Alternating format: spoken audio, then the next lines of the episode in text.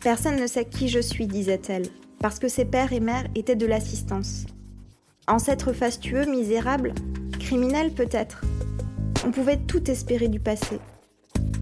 La meilleure façon d'être de bonne famille, c'est de ne pas en avoir.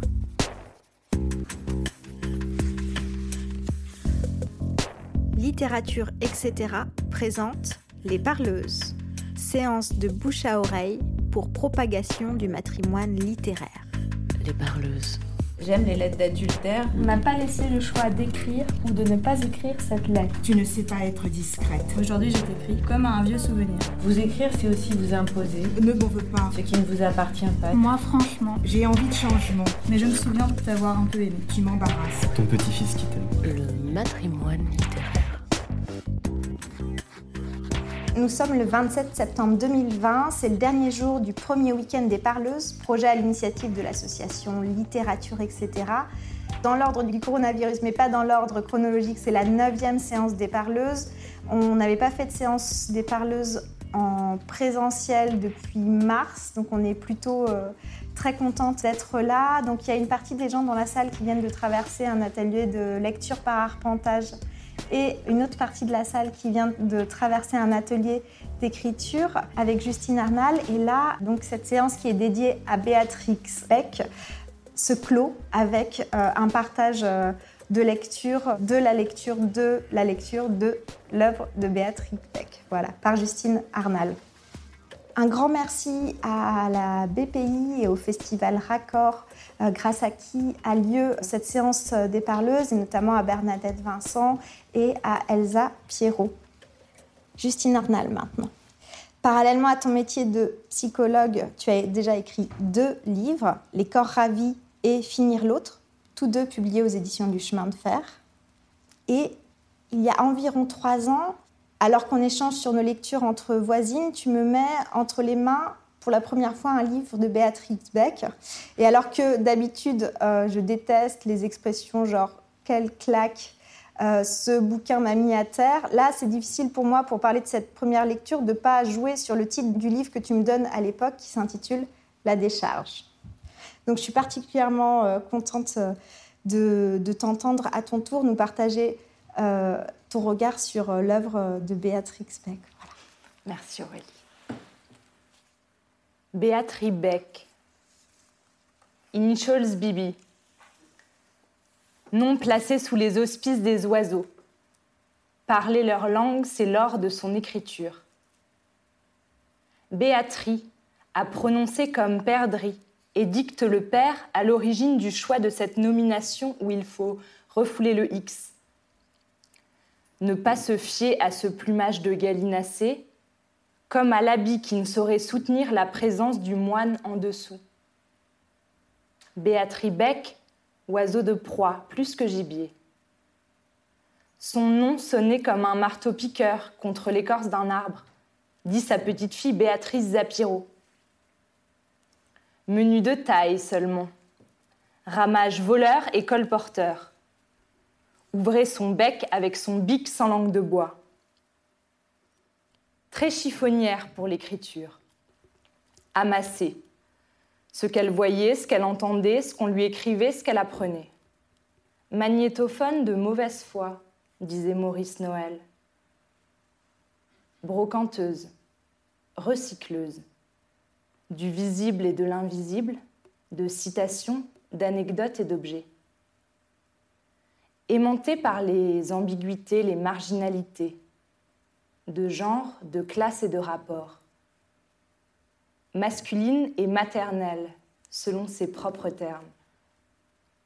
Friande de relations chastes et platoniques, sans distinction de sexe. Fascinée par la prostitution, la religion, l'intersexualité. Convertie au catholicisme, mais seulement un temps. Une fois Dieu trouvé, pourquoi faudrait-il continuer de le chercher?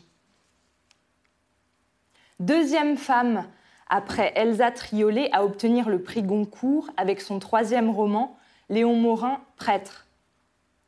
Nous sommes en 1952 et le prix Goncourt existe depuis 1903.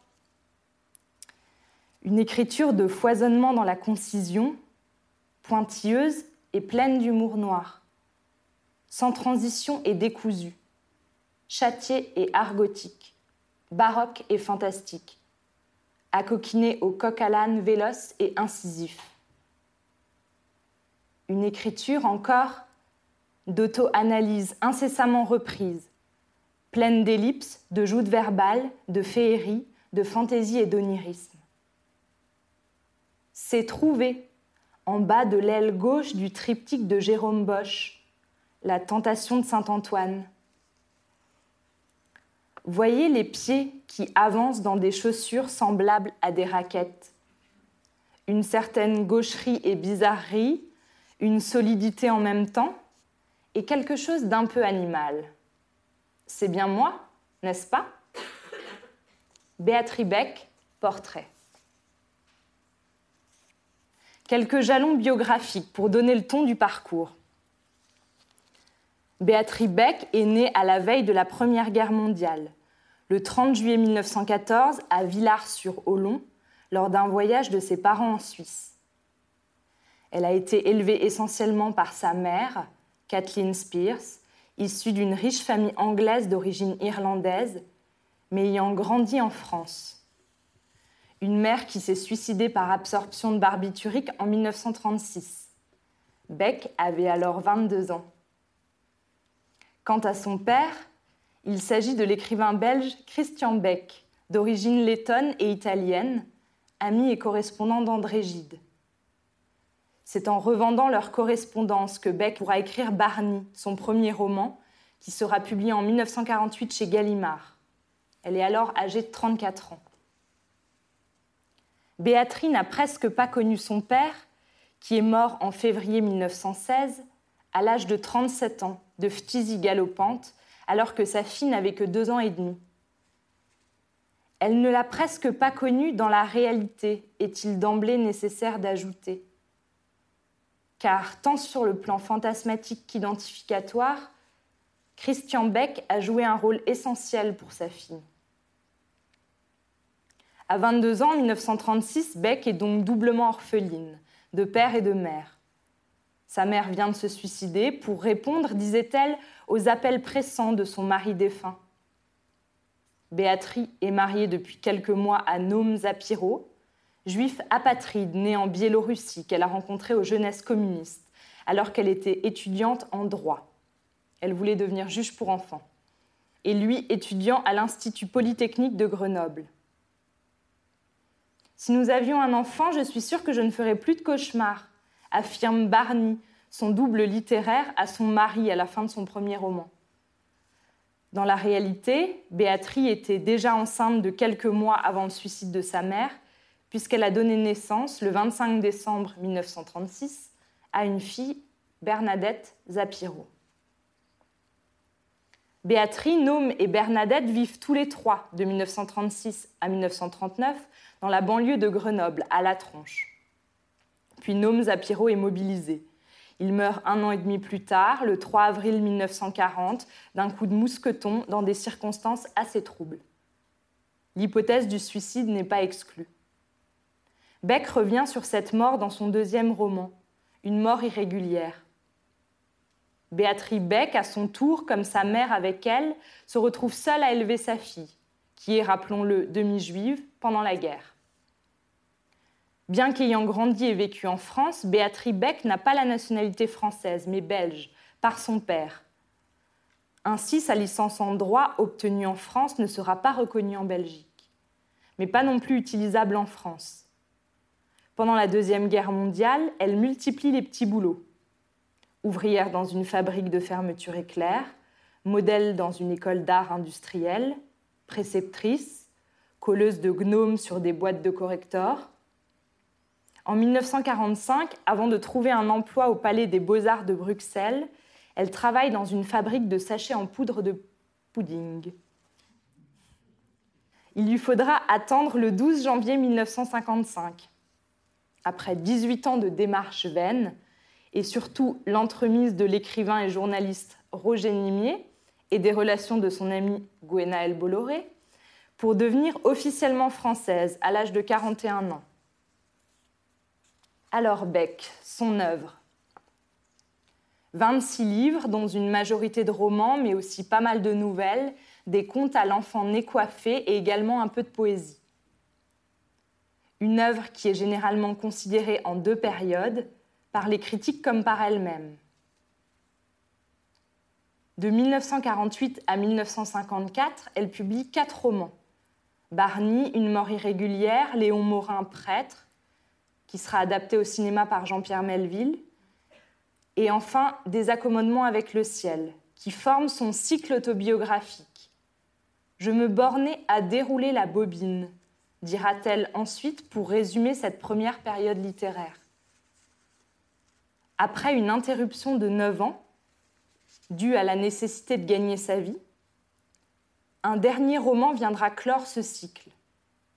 Le muet, dans lequel son double littéraire, Barney, apparaît pour la dernière fois. D'abord donc se borner à dérouler la bobine pour évider le passé et son lot de traumatismes. Le verbe choisir rend très bien compte des limites de l'entreprise. On traverse une longue enfilade de souvenirs à la lecture de cette première partie de l'œuvre beckienne. Mais elle aura rempli une fonction évidente pour Béatrice, la désensorceler de sa propre histoire. À partir de 1967, Beck amorce un tournant stylistique avec la publication de Coup coupé, court toujours. Un court roman assez hermétique où les scènes s'emboîtent les unes dans les autres avec des jeux incessants de langue. Gallimard refusera ses deux manuscrits suivants. Tout le monde s'appelle Aronovitch, qui ne sera jamais publié, et L'épouvante l'émerveillement, qui lui paraîtra, mais seulement dix ans plus tard, en 1977, aux éditions du Sagittaire, et qui signe vraiment l'entrée dans sa seconde manière. Une décennie s'écoule avant que ne s'affirme ce tournant. Beck succombant à une dépression au début des années 70, due en grande partie à l'échec de son analyse et de son histoire platonique avec l'intellectuelle québécoise Jeanne Lapointe, ainsi qu'au refus de ses manuscrits. Sans éditeur pendant dix ans, elle continue d'écrire. De la poésie notamment, à la fois matrice et réservoir de l'œuvre à venir, pour reprendre la formule de François Grosso à ce sujet. La romancière de merde à celui qui lira et de classé X, à savoir le personnage de Stella Corfou, roman paru en 1988, ne venge-t-elle pas, a posteriori, la période où Béatrice Beck s'est retrouvée sans toit éditorial, en affirmant que les maisons d'édition sont ces abattoirs, maisons d'abattage, pompes funèbres qui vous pompent l'air, Satan, ses pompes et ses œuvres complètes Mais Beck est réapparu pour nous emmener vers des contrées qui ne manquaient pas de relief et où l'imaginaire et le fantastique vont avoir de plus en plus de place.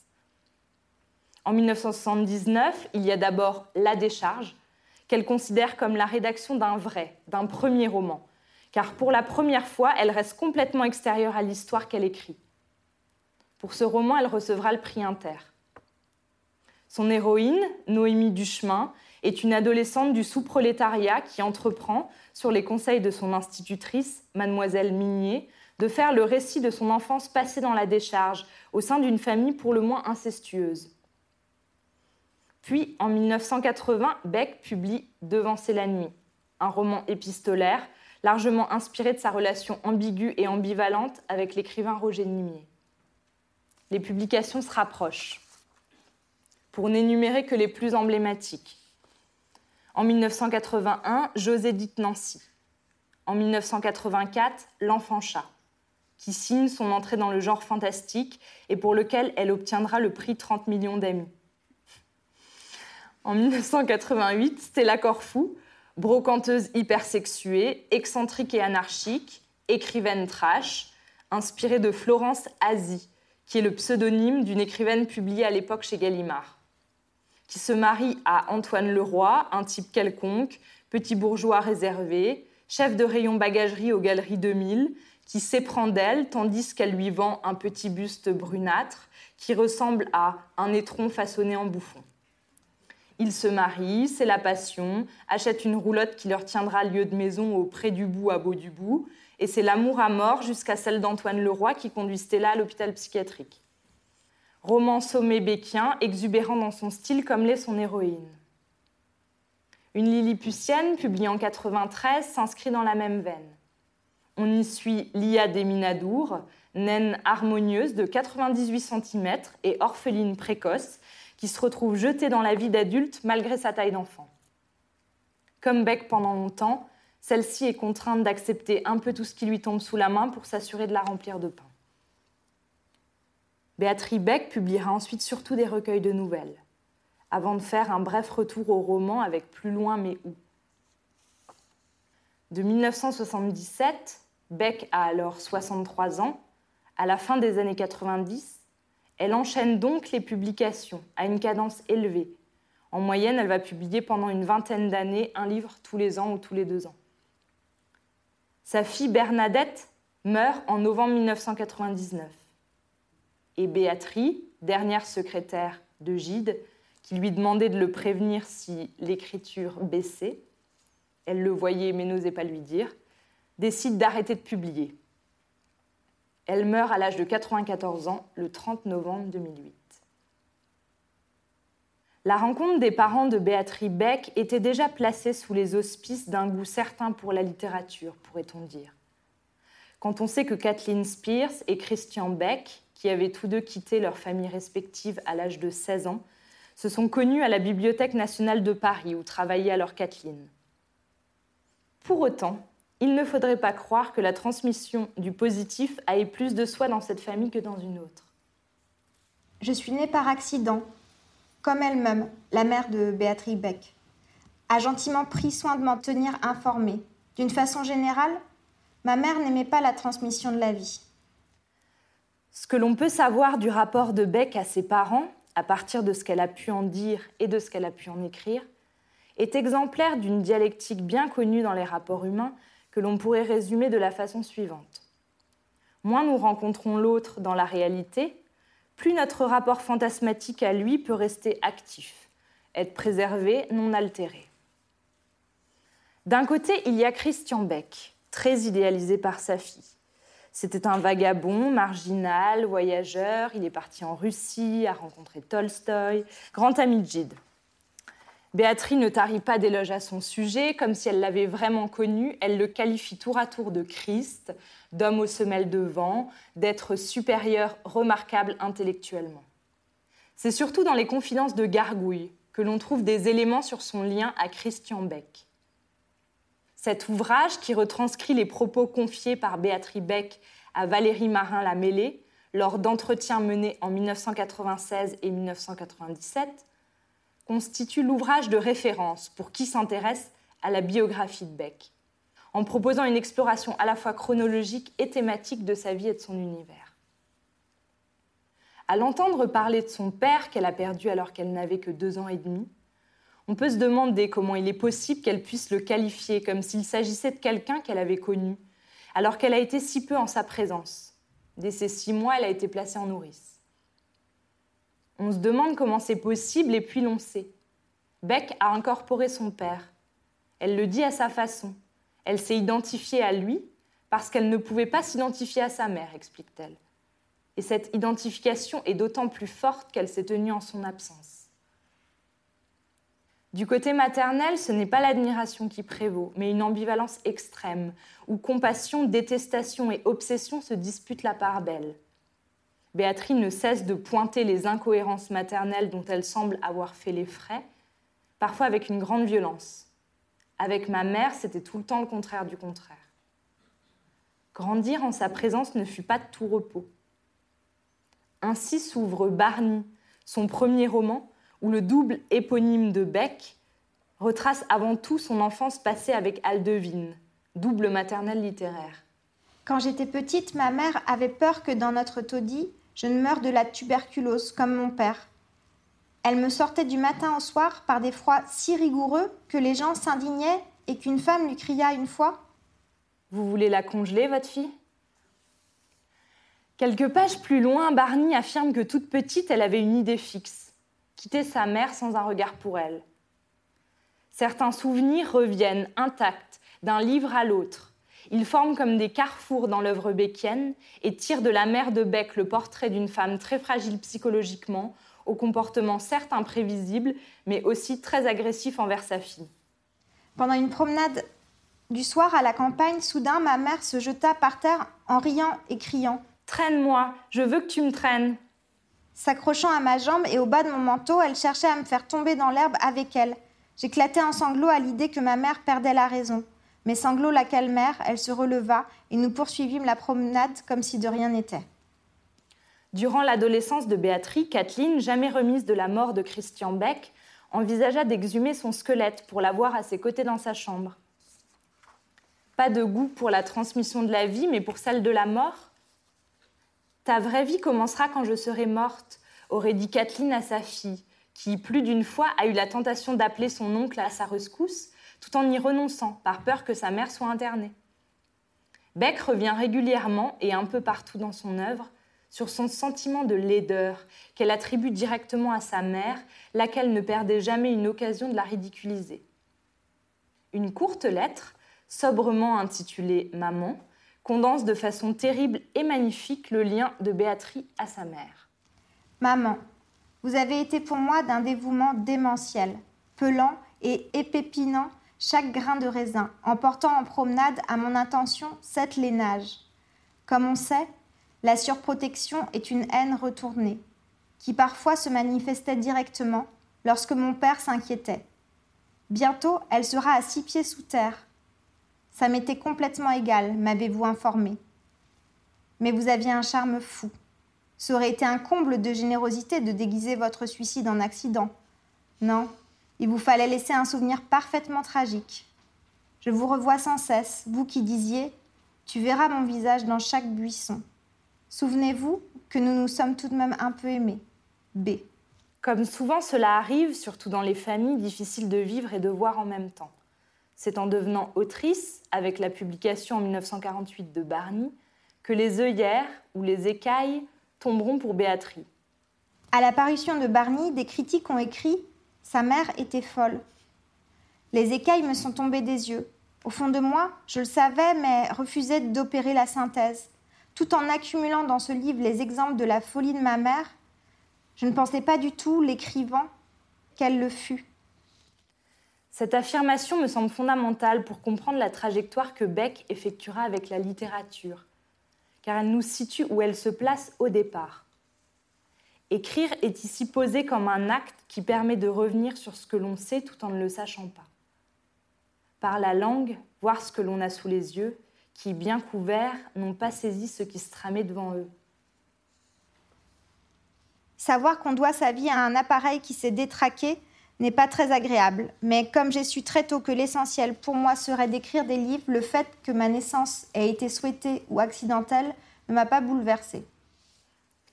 Seule l'écriture est plus forte que la mer, écrivait Marguerite Duras dans les mêmes années, comme en écho, malgré le fait qu'à peu près tout ou presque sépare ces deux autrices. Précisons un peu les choses.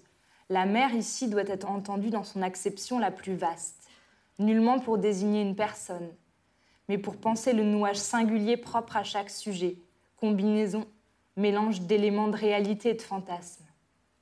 Ce n'est jamais vraiment de la mer, mais de son imago dont il est question. Quant à la force, cela peut être simplement tenir, trouver comment tenir et avec quoi.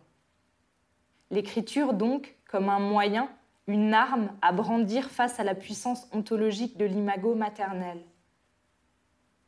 Très tôt, Béatrice Beck revendique que l'écriture est sa vocation. Au cœur d'une telle revendication qu'elle part d'automythification de l'auteur.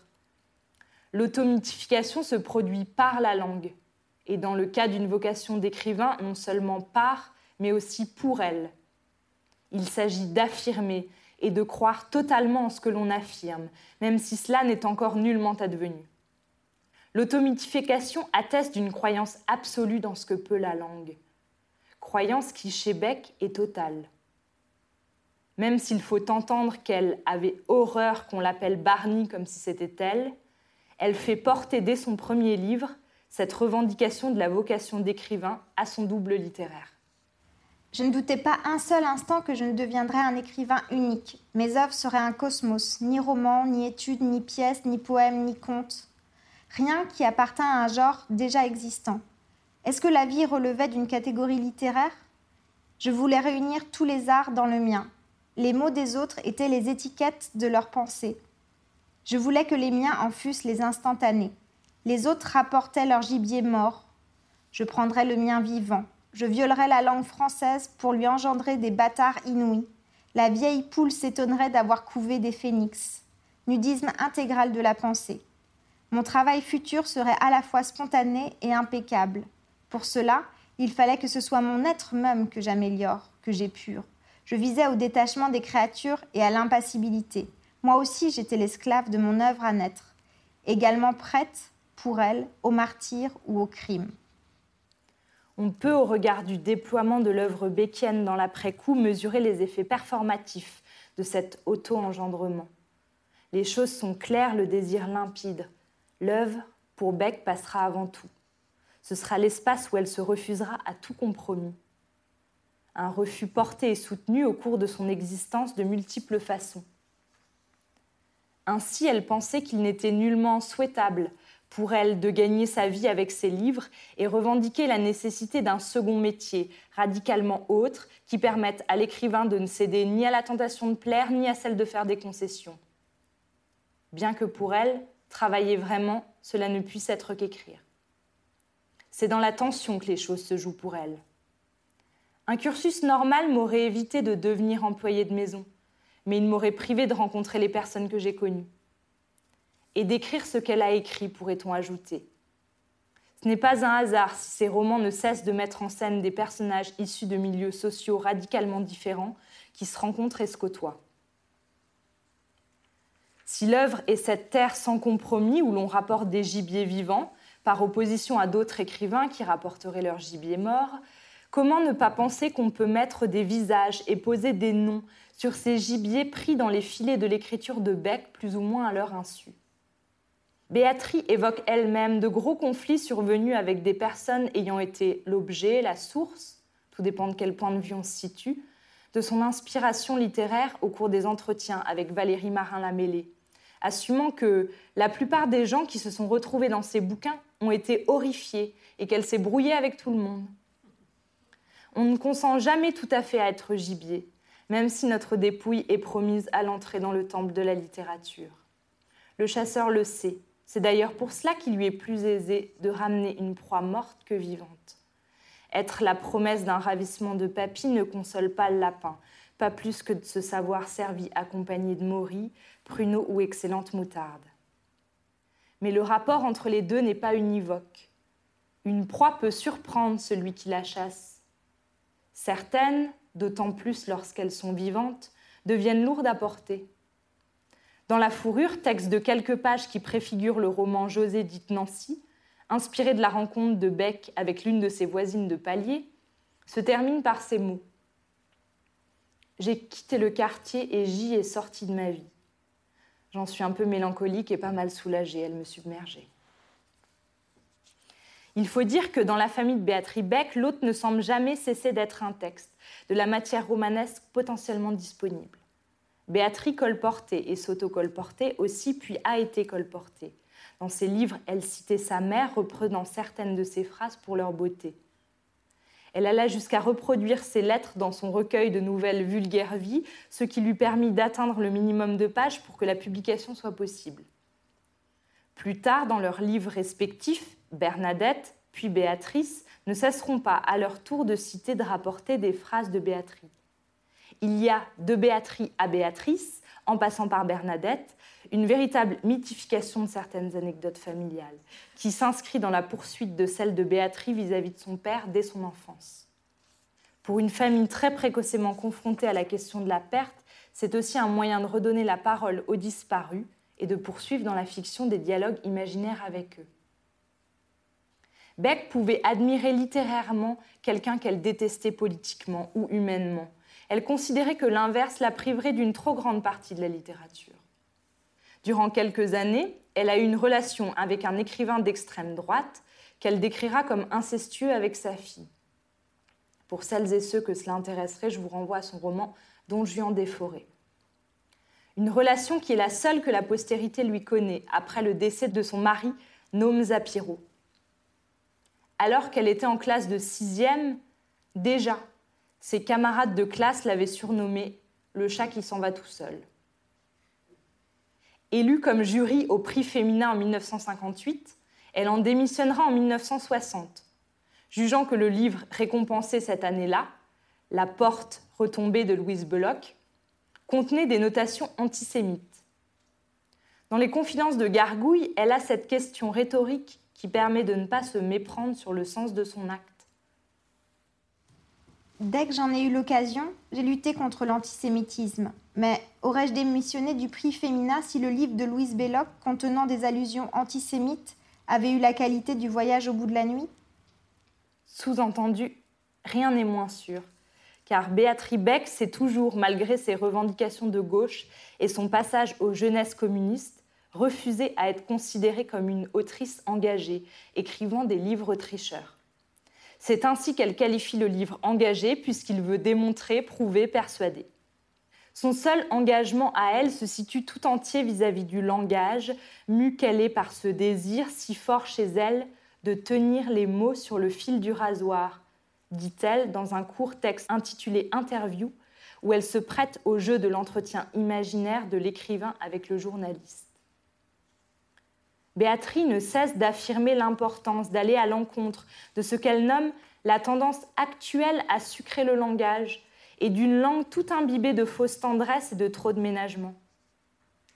Pour elle, le véritable écrivain est celui qui n'a rien à dire, a priori, celui qui ne choisit aucun sujet, capable qu'il est de laisser le texte se débrouiller avec lui-même, mais qui peut tout prendre aussi.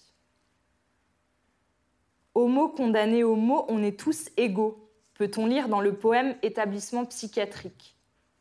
On est obligé, faute de mieux, d'endosser les vêtements de confection du langage et qui vous vont si mal, affirme le personnage de mademoiselle Minier dans La Décharge. Si les mots sont des vêtements, alors les lettres qui les composent constituent leur forme, couleur et matière. Aussi étourdissantes et virevoltantes celles-ci puissent-elles être, sans corps dedans pour s'y glisser, ce ne sont que des chiffons. En attendant qu'une bouche un peu plus avide que les autres s'en empare à nouveau pour les réveiller, les mots se reposent dans les dictionnaires. Les dictionnaires sont les lits où dorment les mots. L'une des activités de prédilection de Beck était de lire le dictionnaire, capable à lui seul de lui offrir autant de quoi se sustenter et se désaltérer, puisqu'il contient tous les autres livres en puissance et permet de sauver les mots. Si vous me surpreniez au travail, vous me trouveriez hirsute au milieu des dictionnaires. D'autres écrivains s'intéressent à l'histoire, au sujet, à la construction. Moi, j'ai la passion des mots. Beck adorait lire le dictionnaire et moi, quand je sens que je tourne trop sur le même territoire de langue, que les mots manquent et qu'il me faut partir ailleurs pour que, à nouveau, à moi aussi, l'inspiration me gonfle les ouistiti, j'ouvre généralement un livre de Beck. Elle fait partie de ces auteurs sur qui l'on peut compter pour apprendre des mots, tout autant que pour dépoussiérer et redécouvrir des expressions tombées en désuétude. Vous verrez, une fois que le théomane aura pris son bouillon d'onze heures, vous ne trouverez plus que visage de bois. Vous autoriserez-vous d'avoir la rifougne? Peut-être est-ce parce que vos portugaises sont ensablées? La nouvelle liminale de son recueil Vulgaire Vie est ainsi composée uniquement à partir de dictons et proverbes. Fascinée par l'écriture phonétique, elle jouait à des jeux alphabétiques la nuit, quand le sommeil manquait. S'endormir en convoquant et réveillant les corps des mots, viatique béquien contre l'insomnie. C'est dire la puissance du rapport entre la langue et elle. Elle avait aussi la manie des listes à laquelle elle consacrait beaucoup de temps pour trouver le mot juste. À quoi rêvent les mots endormis? Aux salives inconnues, aux pensées nouvelles qu'ils peuvent faire éclore, aux bouches encore vierges de leur matérialité à saisir, à celles et ceux qui, comme Beck, sont capables de penser que des proverbes peuvent tenir lieu de famille et protéger un peu comme le feraient des parents. Béatrice Beck, c'était une amoureuse de la littéralité. Ses romans, et surtout les dialogues entre ses personnages, sont traversés de part en part par les avatars de la langue qui se donnent à entendre de façon littérale. Dans le sens usuel, le littéral est une certaine façon d'entendre les mots, en opposition avec leur sens figuré. Avec le littéral, nous sommes au ras de l'écoute du signifiant, qui est pour faire bref ce qui s'entend. Dans le lit des mots qui s'attirent selon Beck, comme les corps donc, pour chatouiller leur orteil engourdi, elle ne cessait de les saisir au pied de la lettre. Tout est dans le littéral de l'expression. Saisir ainsi les mots, c'est donc d'abord voir leur corps, que sont les lettres. Avant d'être une amoureuse de la littéralité, Beck aime les lettres qui sont chacune pour elle dignes d'admiration, dotées de vie. Il y a les malingres et les dodus, celles qui s'appuient sur une, deux ou trois pattes des corps plus ou moins ouverts, plus ou moins fermés. Bref, comme les êtres humains, elles ont un corps unique qui les caractérise et constitue leur singularité. Dans Librairie Arche de Noé, qui figure parmi d'autres textes inédits parus de façon posthume dans la double réfraction du Spad d'Islande, elle écrit Chaque lettre est un personnage indispensable aux œuvres vives, avec son gros ou son petit œil, sa panse, sa queue, ses jambes, son corps, destinés au pur amour. Beck est dans une considération extrêmement personnifiée de la lettre. Et ce n'est pas seulement une clé pour comprendre et appréhender son œuvre, mais aussi pour accéder au savoir d'un rapport possible dans la langue à la littéralité. Pour être capable d'en user, d'y goûter, il faut peut-être avant tout avoir un rapport très personnel et très étroit aux lettres, à leur matérialité les considérer en elles-mêmes, penser leur existence de façon autonome. Elles précèdent les mots et sans elles, il ne serait rien. Dans Boîte aux lettres, crèche des mots, Beck évoque sa passion démesurée pour le courrier et son attente constante vis-à-vis des missives reçues. Boîte aux lettres, pour le meilleur et pour le pire, qui n'est jamais aussi excellente que lorsque les plis sont trop volumineux pour la pénétrer. Le facteur, ce préposé du destin continue à glisser dans des meurtrières l'alpha et l'oméga, le zéro et presque l'infini. Grande adepte du coq à l'âne, les intrigues des romans de Beck se trouvent souvent radicalement modifiées par un mot, une expression. Dans Une, après une longue première partie de dialogue entre Mao et son psychanalyste, on y lit tout à coup ceci. L'analyse de Mao finit en queue de poisson, celle qui coûta la vie à son psy sur une nationale. Puis le roman bascule, entre onirisme et surnaturel, on est tout à coup absolument ailleurs. La littéralité fait office de transition, elle se suffit en elle-même, et suffisamment forte pour faire disparaître un personnage en une phrase. Car les mots ont dans les romans de Beck une place bien plus forte que toute forme d'intrigue ou de rebondissement. Ou plutôt, ce sont eux qui donnent chair à l'intrigue et font rebondir l'histoire. Une Lilliputienne s'ouvre entièrement sur le choix du nom de l'héroïne, nommée n'étant jamais un prérequis, mais déjà une aventure. Ses parents l'avaient eue sur le tard, et elle était née trop tôt, à six mois et demi, pesant 750 grammes. Tardillonne, ravisée, œufs de fin de ponte, couchée nue dans un haricot de verre garni d'ouate à l'intérieur d'une couveuse. Des tuyaux lui sortaient de la bouche, des narines. Ils avaient prévu d'appeler l'enfant Adélaïde d'après une impératrice, sainte de surcroît, deux reines et une princesse du sang.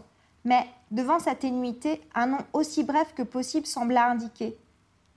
Zoé? Forme larvaire des crustacés décapodes. Non. Impératrice aussi, mais criminelle. Ne cadre pas avec l'air si doux de la toute petite bougies d'arbres de Noël, pastilles au miel, confettis, myosotis, quoique obstinés à vivre, bourgeons, moucherons, vermisseaux. Lia, très honorable tout de même puisque cette créature biblique, malgré ses yeux malades et la haine que lui portait son mari, donna à celui-ci cinq fils et une fille. La Lilliputienne fut élevée par sa grande demi-sœur, Bérénice Barlon, qui l'idolâtra, l'appelant son cœur, sa poupée, son gris-gris, son tome pouce, sa vie, Lily, jusqu'à ce qu'un voisin lui demande Lily comme Lilliput? Dans l'écriture béquienne, nommer est déjà un ressort romanesque. Le début de Stella Corfou fait singulièrement écho à celui d'une Lilliputienne, puisqu'il s'ouvre lui aussi sur le fait de déplier le nom de l'héroïne du roman, afin de donner à entendre toutes les strates qu'il constitue. Elle s'appelait Gilberte Sampard, nom presque oublié, et avait pris le pseudonyme de Stella Corfou. Étoile, Corfou, folle de son corps, île sacrée. Expression, calembour, jeu de mots, homonymie, équivoque, anagramme, anacyclique, double, triple sens. Les voies et les méas par lesquelles la langue sécrète ses semences et ses secrets sont nombreuses. Certains appellent cela la langue des oiseaux ou celle des anges, façon de rendre compte de sa dimension aérienne, puisqu'il s'agit de faire décoller le son des mots, à entendre plutôt que lire, et de se défaire de ce qui est écrit pour écouter les mots enchantés. Utilisé en alchimie, dans certains textes mystiques, dans la poésie hermétique, cette langue prendra une dimension psychologique avec les travaux de Jung et ceux de Lacan, qui en feront l'un des ressorts interprétatifs de l'inconscient. Quelle chibolette faut-il posséder pour entrer dans cette autre dimension du langage, si ce n'est celui d'une appétence et une croyance certaine pour la puissance d'énonciation qui sommeille en chacun de nous? Car ce n'est pas monnaie courante que de s'aventurer dans cette épaisseur-là. On a plein de bêtes. Tu en veux? Vous cultivez ce qui vous ressemble. Tu te fais des idées? Parce que toi, t'as pas d'idées, tu les fais pas toi-même, on te les fait. Beck savait faire jouir la langue, parce qu'elle savait non seulement entendre les mots, mais aussi les voir. Lire Beck, c'est toucher, sentir, entendre, goûter le relief et l'écho des falaises et des grottes que peuvent être les mots. Pour faire jouir la langue, la salive ne suffit pas. Combien de rapports à la langue sans présence? Pour la faire jouir, jouer avec les doublures du langage, ne pas en être dupe. L'ambivalence des termes ouvre les yeux sur celle des êtres. Le doublon, cette faute, est aussi une monnaie d'or, écrit Beck, en soulignant que c'est bien pour cela que les malentendus sont si fréquents. Pour élargir sa cartographie personnelle de la connaissance de la langue et entendre ce que personne jusqu'à présent n'a entendu, avoir les mots et surtout le son qu'ils produisent comme boussole, il faut, oui, qu'une certaine audition particulière s'en mêle, qui ne peut advenir sans un amour particulier pour la sonorité des mots. Un amour cultivé par Beck, qui affirmait que le plus beau mot de la langue doit l'être à la fois par le sens et par le son. Pour elle, c'était le mot arbre, qui réussissait cette synesthésie signifiante et acoustique à la fois. Cet amour pour la façon dont la langue sonne, qui se donne surtout à lire dans la seconde partie de son œuvre, est présenté par elle comme une sorte de compensation face à l'anomalie neurologique dont elle souffrait. Béatrice Beck était amusique, c'est-à-dire incapable de reconnaître les mélodies, rythmes et accords des airs musicaux.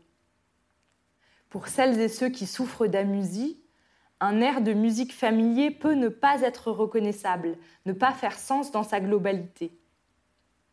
Si des notes sont fausses, ils ne l'entendent pas.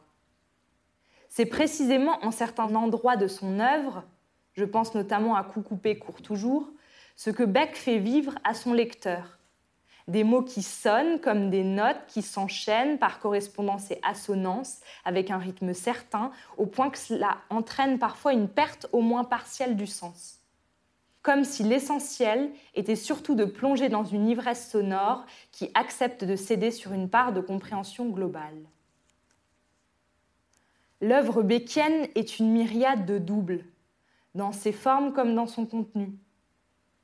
Double sens, apparent, caché, double mot, jeu incessant d'homonymie, double degré, littéral, second, double registre, double littéraire, double texte aussi, Beaucoup des personnages écrivent, et à l'intérieur des narrations principales, leur texte nous est aussi donné à lire. Comment, avec un rapport si étroit et si riche à la langue, aurait-elle pu ne pas être sensible à la psychanalyse, domaine où l'attention aux mots est si singulière et prégnante D'autant plus que cette discipline, au moment où Beck amorce son second printemps, était alors en France à son apogée. Comme les rois avaient des bouffons, j'ai souvent souhaité avoir un psy à ma disposition. Fantasmatiquement, je m'éveillais et racontais mon rêve à mon psy, qui m'aidait à le comprendre.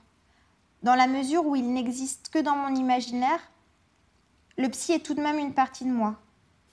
La comparaison vaut son pesant d'or et doublement pour le pied de nez moqueur qu'elle fait à la profession d'abord, mais aussi et même surtout car elle cerne tout à fait un des endroits à partir duquel Beck écrit quand elle se frotte à ce domaine. Il s'agit bien d'être tout à la fois reine et bouffonne d'elle-même ou des personnages qu'elle crée, sujet et objet. Analyste et analysé en même temps, surtout. Dans Confidence de Gargouille, on trouve quelques balises biographiques sur son lien à la psychanalyse. Déjà toute petite, elle racontait ses rêves à sa mère qui s'y intéressait. Dès le lycée, elle découvrit cette discipline par la lecture de l'interprétation des rêves. Toute discipline, comme tout corps, a un cœur qui la fait battre, palpiter, vivre. Celui de la psychanalyse et celui de Beck sont irrigués par des sources communes. Si l'enjeu de pouvoir déployer et déplier une créativité dans l'écoute de la langue est présent dans tout travail analytique, il l'est tout autant dans l'œuvre beckienne. Celle-ci fourmille d'allusions et de références à la psychanalyse. Son autrice en possède le vocabulaire et s'amuse à imiter le discours des cabinets privés comme des hôpitaux publics, n'hésitant pas à mettre tel quel dans la bouche de ses personnages des concepts théoriques. Ses romans sont autant traversés de personnages qui écrivent que de psychothérapeutes, psychanalystes et psychiatres, Beck s'appropriant la forme de l'entretien psychiatrique pour la muer en matière romanesque pour y voir d'un peu plus près dans la façon dont Beck a exploré et exploité, essentiellement seul, le savoir théorique analytique, il faut remettre sur le devant de la scène trois de ses œuvres en particulier. Noli en 1978, La mer intérieure en 1981 et Une, je précise que le E est entre parenthèses, en 1989. Ce sont, chacune d'une façon bien spécifique, des œuvres témoins des explorations de Beck vis-à-vis de l'analyse, ou plutôt de l'auto-analyse. Qu'est-ce qui fait la spécificité de la psychanalyse? La distinguant de toutes les autres disciplines, si ce n'est le transfert, ce qui se noue et se joue dans la relation analytique d'un patient à son analyste. De psychanalyse sans deux corps en présence l'un de l'autre dans un cadre aux modalités précises. C'est ce qui fera le plus défaut à Beck dans sa connaissance de la psychanalyse, ce qui ne manque pas de conditionner ce qu'elle écrit à ce sujet. Entre 1968 et 1973, Béatrice effectue des allers et retours réguliers entre la France et l'Amérique du Nord, car elle est invitée à enseigner dans certaines universités, notamment au Québec. C'est à ce moment-là qu'elle s'initiera en acte, mais aussi surtout en pointillé, à une rencontre analytique avec une psychanalyste d'orientation rogérienne, c'est-à-dire inspirée du travail de Carl Roger, un psychologue humaniste américain, ainsi qu'à une sorte d'analyse de groupe qu'elle vivra très mal au point d'avoir envie de se suicider, se sentant exclue et rejetée par les autres. L'analyse rogérienne, c'était alors ce qui faisait fureur en Amérique du Nord. Il faut le dire d'emblée, à bien des égards, c'est une pratique très éloignée de celle plus orthodoxe, d'inspiration freudienne et lacanienne. Beck est poussée à cette initiation par Jeanne Lapointe, intellectuelle québécoise dont elle tombe alors amoureuse. Nous étions toutes deux très intéressées par la psychanalyse, elle beaucoup plus calée que moi. Peut-être n'avait-elle pas plus que moi de vie sexuelle, ce qui contribuerait à expliquer cet engouement peut-on lire au début de Noli? Noli est un des romans les plus méconnus de Beck. Largement autobiographique, il revient sur ses années nord-américaines par le truchement d'un nouveau personnage, la narratrice de l'histoire, Claude Hulse. Le dernier avatar, pour reprendre la formule de François Grosso, des doubles littéraires de Beck depuis Barney. Noli, c'est le surnom qu'elle donne à Jeanne Lapointe, devenue Camille Aumière dans le roman, inspiré de la traduction latine de Noli me tangere, ne me touche pas. Entre la rencontre amoureuse avec Jeanne Lapointe et le démarrage de l'analyse de Beck, qui sont donc concomitantes, les dés sont jetés. Et un peu pipés à bien des égards, ou en tout cas totalement soudés dès le départ. Dans les confidences de Gargouille, Beck avoue que c'est en partie pour plaire à Jeanne Lapointe qu'elle s'est lancée dans cette entreprise. C'est fondamental de le rappeler pour comprendre le destin de son analyse. Son désir à elle, à ce moment-là, plus que d'entreprendre une analyse, était surtout d'alimenter le désir de celle qu'elle désirait. C'est donc Jeanne Lapointe qui trouve l'analyse de Beck, une analyse qu'elle-même fréquente, au demeurant. C'est encore Jeanne qui organise la rencontre entre Beck et la psy en question, nommée Ida Cormier dans le roman, et qui l'accompagne à sa première séance en l'attendant dans la voiture. Le destin de la relation amoureuse est un échec. Ayant conditionné l'analyse, celle-ci l'est également. Ce roman est à la fois la chronique de cet amour non charnel toujours à sens unique et de son analyse interrompue qui l'a conduite à une profonde dépression, un sentiment de perte totale d'identité et un séjour en hôpital psychiatrique. Il y a dans nos lits de très beaux passages sur cette dissolution identitaire éprouvée alors par Claude Heuls, qui ne sont pas sans rappeler la cloche de détresse de Sylvia Plath, qui lui est contemporain puisqu'il a été traduit en français en 1972. Je ne pouvais plus être moi, ni rien d'approchant. Un matin, je fus subitement obligée de, lâcher l'aspirateur, comme si je risquais une électrocution. Les larmes ruisselaient sur moi. Impossible de les arrêter. J'y comprenais rien. Je ne me sentais pas concernée par tout ce liquide qui dégoulinait sur mon visage. Il me semblait marcher à côté de moi-même. Je ne pouvais plus signer de mon nom. Les gens disaient ressaisis-toi ou fais un effort de volonté, alors que le mal est justement un dessaisissement de soi-même, une annihilation de la volonté. Adolescente, Béatrice Beck forma le projet d'écrire un livre qui soit composé uniquement des rêves d'un sujet, de sa vie intra-utérine jusqu'à sa mort. Un projet extrêmement ambitieux, mais qu'on peut considérer qu'elle a en partie réalisé avec la publication de son journal des rêves. Ce journal, qui s'étend sur plus de 30 ans, entre 1947 et 1980, a été publié chez Grasset en 1981, sous le titre La mer intérieure, à la suite de José Dite Nancy. Si, comme elle l'écrit si justement, la vie éveillée est une vie policée, et qui aspire à vivre constamment en présence de la police, on comprend le caractère essentiel de ces traversées nocturnes dont, une fois revenue, notre conscience se souvient trop souvent si peu, si mal. Le rêve, pour Beck, produit une nouvelle vie, et pas seulement celle dont notre conscience préférerait ne rien savoir. La mer intérieure, un journal au titre admirablement bien choisi puisqu'il fourmille de rêves de mer, dans le sens pluriel dont rencontre l'homonymie du signifiant, Beck, à l'instar de beaucoup d'autres, reliant directement la symbolique de la mer à celle de l'inconscient. En voici un, suivi de l'interprétation qu'elle en fait. 4-6-1959. La mère montait dans le jardin jusqu'à la fenêtre par où elle déferlait dans le salon. Puis, elle se retirait, laissant du goémon sur le parquet. Le jardin était dévasté par le raz-de-marée. Il n'y restait plus rien. Grief contre la mère. Impression d'avoir été saccagée par elle. Le goémon, le souvenir que j'ai d'elle, ce qu'elle m'a apporté.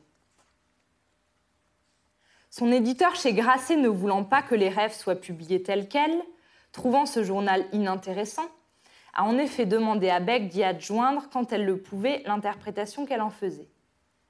Mais quel sens cela pouvait-il avoir d'adjoindre à des rêves du passé des interprétations faites des années plus tard, construites à partir d'ouvrages théoriques? Beck, qui reconnaît pourtant, suivant Freud, que chaque rêve a un point où il n'est plus interprétable, en quelque sorte un cordon ombilical qui le relie à l'infini, et qui se méfiait du pouvoir d'attraction et de simplification des interprétations, s'est pourtant plié à l'exercice, en cédant des écrits de Freud, de Jung et d'Adler. Elle a tenté de prendre ses précautions en ajoutant une préface à l'ensemble où elle justifie et explique sa démarche, mais cela n'aura pas suffi.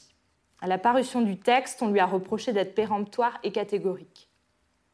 Il est vrai qu'à la lecture, l'écart entre les rêves et les interprétations qui les suivent est souvent assez surprenant.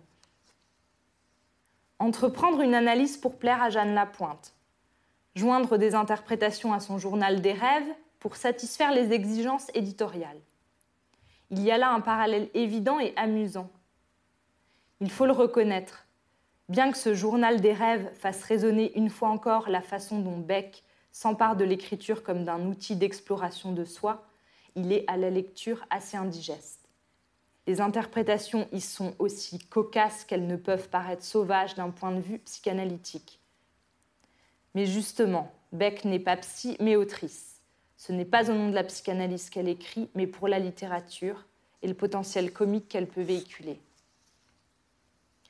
Il faut dire que dans la psychanalyse d'inspiration rogérienne, le psy est constamment dans la position du miroir.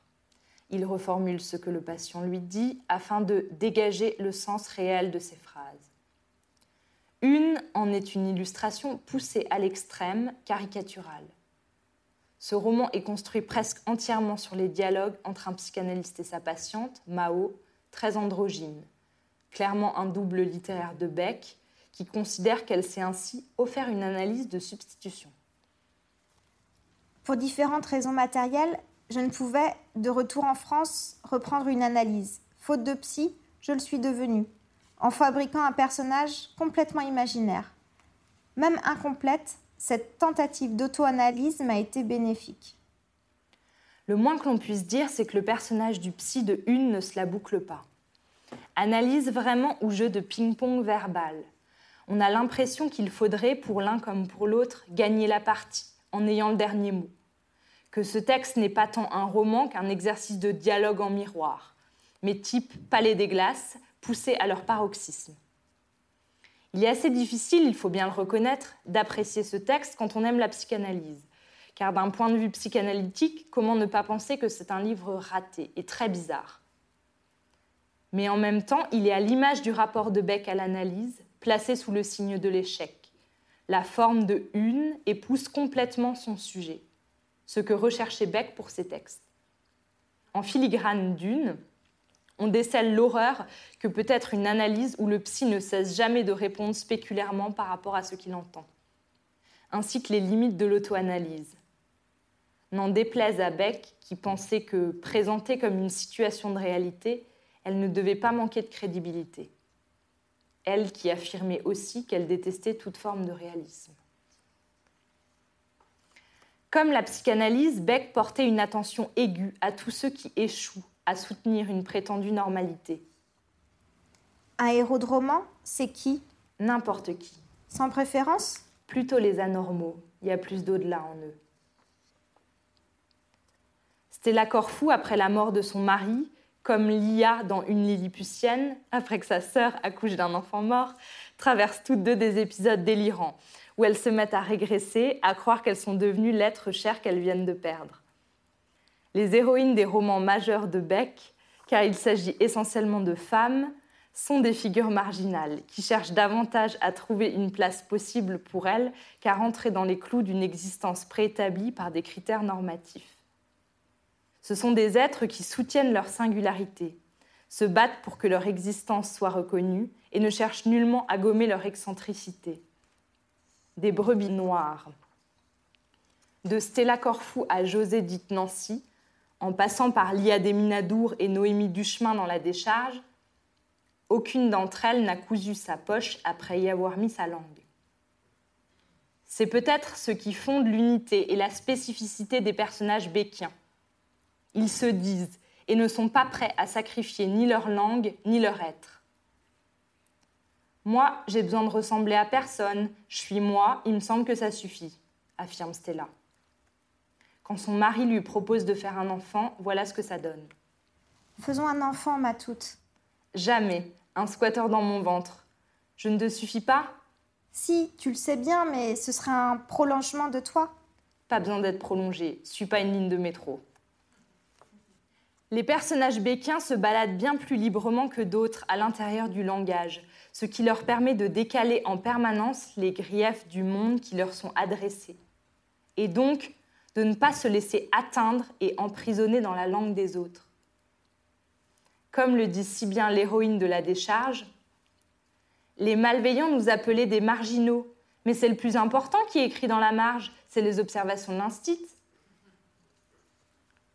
Comment peut-on expliquer le passage de Beck d'une écriture blanche à une écriture si baroque et pleine de fantaisie, où se mêlent tant de choses hétérogènes? Beck n'en a jamais dit grand-chose. Et pourtant, il est évident qu'à partir des années 70, un changement manifeste est à l'œuvre. Une petite piste nous est donnée dans un court texte intitulé Grandeur et misère de quelques revues, qu'il faut ne pas sous-estimer. Rien n'était plus beau que le style NRF, ou blanc, que je préférais appeler transparent. Au lycée, un prof de latin me confirma dans ce choix de l'écriture invisible. Il ne faut pas dire j'abreuve mon destrier, dit-il, mais pas non plus je balance de la flotte à mon canasson. Il faut dire je donne à boire à mon cheval. Cette fois, dans la voix étroite, chancela quand, des lustres plus tard, ma fille objecta. Ce serait très bien de dire J'abreuve mon canasson ou Je balance de la flotte à mon destrier. Ce serait donc Bernadette qui aurait soufflé à l'oreille de sa mère qu'elle pouvait s'autoriser à concilier ce qui est inconciliable pour les profs de latin et autres représentants symboliques de ce que devrait être la langue. S'affranchir de la voie étroite, balisée par une certaine constance et tenue d'un même ton, pour se lancer dans toutes les expérimentations imaginables. C'est le virage pris par Beck à partir des années 70. Son écriture ne cesse de passer d'un registre à l'autre, pour les faire enfin se rencontrer. Sous son stylo bic se mêlent joyeusement expressions populaires, registres familiers, courants, soutenus, formules argotiques et vocabulaire rares, lettrés, spécialisés. Il ne s'agit plus de tenir sa langue, mais au contraire de travailler dans les écarts et les tensions. Se jouer des frictions, accoupler l'inaccouplable. La langue n'est ni vierge ni de bois. La façon dont nous circulons à l'intérieur d'elle est remplie de connotations selon la place historique, géographique, sociologique, etc., depuis laquelle nous la manions. Pour renouveler la sienne, Beck s'efforce de traverser ces déterminismes, de les unir et de les expatrier. C'est une langue en somme de sang mêlé, une langue qui se refuse à ce que les mots soient estampillés et deviennent des appellations d'origine contrôlée. Même lorsqu'un personnage incarne davantage un registre de langue et l'empreinte socioculturelle qu'il charrie avec lui, cela ne l'empêche pas d'en rencontrer un autre, bien au contraire. C'est de cet entrechoquement que naissent les romans de Beck. José dit Nancy et La Décharge mettent tous deux en scène deux personnages diamétralement opposés par leur usage de la langue, mais qui se rencontrent grâce à ces oppositions. C'est même ce qui fait le sel de ces deux romans. D'un côté, il y a José et Noémie Duchemin, qui incarnent des figures du peuple, de la pauvreté, qui font des fautes, s'expriment à la va comme je te pousse et de l'autre, mademoiselle Minier et Bathilde Demeuse, qui toutes deux travaillent dans le français. La première est prof de français, la deuxième autrice. Ces deux représentantes de la juste langue sont prises dans des mouvements très ambivalents. Elles oscillent constamment entre attirance, fascination et dégoût, répulsion, vis-à-vis -vis de celles qui se permettent de parler avec une liberté de ton s'affranchissant aussi bien des conventions sociales que des règles grammaticales. Bref, qui se permettent de violer la langue, comme mademoiselle Minier et Bathilde Demeuse n'oseraient jamais le faire, trop éduquées pour cela. Voici un petit passage de La décharge, où mademoiselle Minier parle de Noémie Duchemin. Elle traite les phrases comme elle faisait de la décharge. Sa plume est une fourche qui remue les immondices. Comment ce monstre de précocité avait-il pu naître chez ces sous-développés? Va falloir que je retouche à la prose à la va comme je te pousse de mon négrillon, sans nuire à son innocence qui présente le même genre d'intérêt qu'on trouve dans les productions de certains aliénés mentaux. La plume peut être une fourche qui remue les immondices. C'est même fondamental qu'elle s'y attelle. Personne ne veut jamais descendre les poubelles, mais jusqu'à présent, personne n'a trouvé comment faire disparaître les ordures. Face à l'injonction de mademoiselle Minier vis-à-vis de l'écriture, n'emploie pas d'argot, lui somme-t-elle. Noémie Duchemin, qui ne hiérarchise nullement les mots selon leur bienséance, répond naïvement Comment on reconnaît l'argot? Mademoiselle Minier lui donne alors cette définition terrible. Tu vois bien les expressions, les mots qui ne sont pas vrais, qui existent à côté des termes normaux Ce que dit mademoiselle Minier ici excède la question de la légitimité ou non de certains mots. À partir d'un interdit, d'un refus, d'autres entrent en écho. Refuser certains mots, c'est refuser certaines bouches, et donc plus largement certains corps, certains êtres. Mademoiselle Minier est complètement dans ce rapport à la famille Duchemin qui vit dans la décharge. Ce n'est pas seulement sur leur langue qu'elle voudrait apposer un sceau de bannissement. Finalement, derrière sa phrase, on pourrait presque entendre Tu vois bien, vous, les êtres qui ne sont pas vrais, qui existent à côté des gens normaux. Ce qui n'est pas nommé n'existe pas, souffre d'un défaut de possibilité même d'existence, est une réalité non répertoriée, non cartographiée. Chloé Delhomme nous l'a rappelé récemment avec le mot uxoricide. Les déclinaisons de formes d'exclusion qui peuvent en découler sont nombreuses. Beck le savait. Son écriture est une écriture qui embrasse. Si l'on voyage peu géographiquement dans les romans béckiens, on ne cesse d'être déterritorialisé au sein de la langue française. Je n'aurais pas rencontré Béatrice Beck sans Renaud Buener et François Grosso, les éditeurs du chemin de fer, qui m'ont fait découvrir son œuvre, mais aussi l'histoire de cette famille, les trois B au peu de père, comme j'aime à les nommer, Béatrice, Bernadette, Béatrice. Depuis 2010, il s'attache à la transmission de l'œuvre béckienne. En republiant les romans qui ont été épuisés, oubliés d'abord. L'épouvante, l'émerveillement, Coup coupé court toujours, Nos listes et la Corfou, une Lilliputienne devancer la nuit cette année. Et bientôt, je l'espère, la décharge. Mais pas seulement.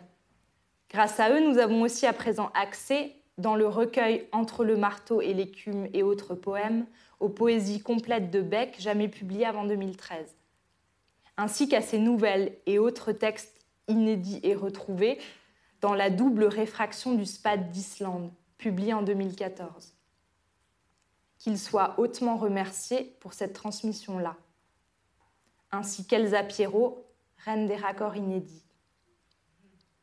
Je remercie aussi la bibliothèque du Centre Pompidou pour son accueil, ainsi que toutes les participantes et le participant de l'atelier d'écriture.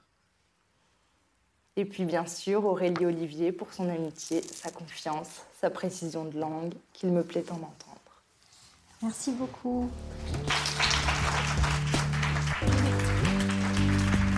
C'était Les Parleuses, un podcast itinérant imaginé par Littérature, etc. Marraine des Parleuses, Chloé Delhomme. Direction artistique, Aurélie Olivier. Administratrice de production, Sarah Elliott. Médiatrice, Sabrina Obingwang ingénieur son, Lucie Piou. Et merci spéciaux à Pascaline Mangin, Anna Rizzello et François Annick. Les Parleuses, un projet soutenu par la Sofia, la Fondation Yann Michalski, la DRAC Île-de-France, les régions Hauts-de-France et Île-de-France, la métropole européenne de Lille et la ville de Lille.